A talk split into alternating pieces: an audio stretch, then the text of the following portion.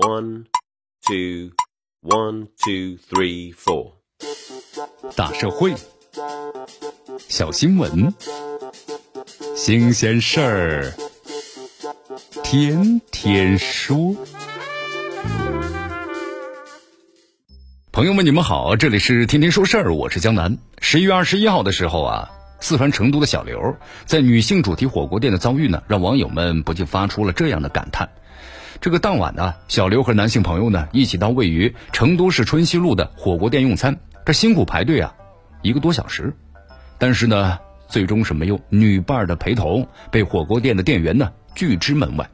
这排队拿号的时候没有明确说，排了一个多小时之后啊，又不让我进去。他说呢，必须要和女的在一起。如果店家说的话，我肯定就不会排队啊。那么这条店规呢，让小刘非常的费解。我们本来就是两个男人嘛，我觉得他这个东西就是歧视呢我们男性。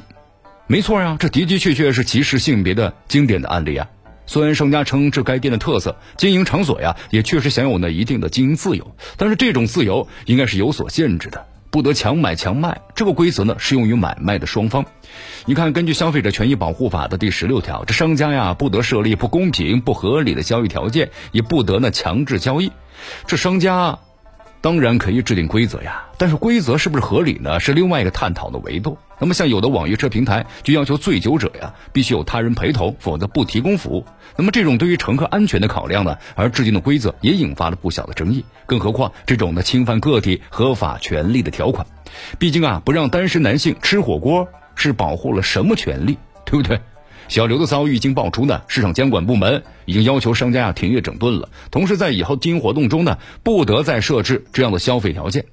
其实，这火锅店设置的男性顾客只能在女性顾客的陪同之下才能够就餐的要求啊，不仅让部分的男性网友们认为自己受到了歧视，部分的女性网友也认为这个规则让人不舒服。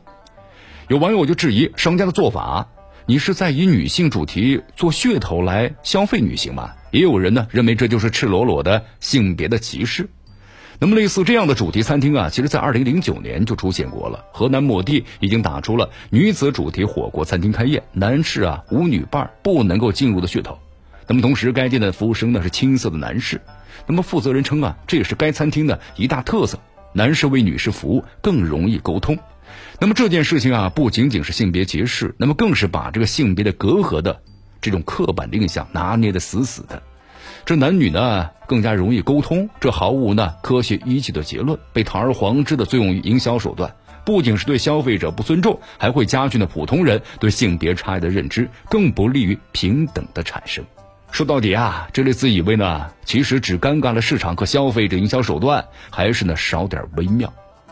其实呢，大家可能都认为经营者呢有经营自由，但在具体操作时啊，还是应当回归的理性与常识，遵守基本的公序良俗，不要耍小聪明。这里是天天说事儿，我是江南，咱们明天见。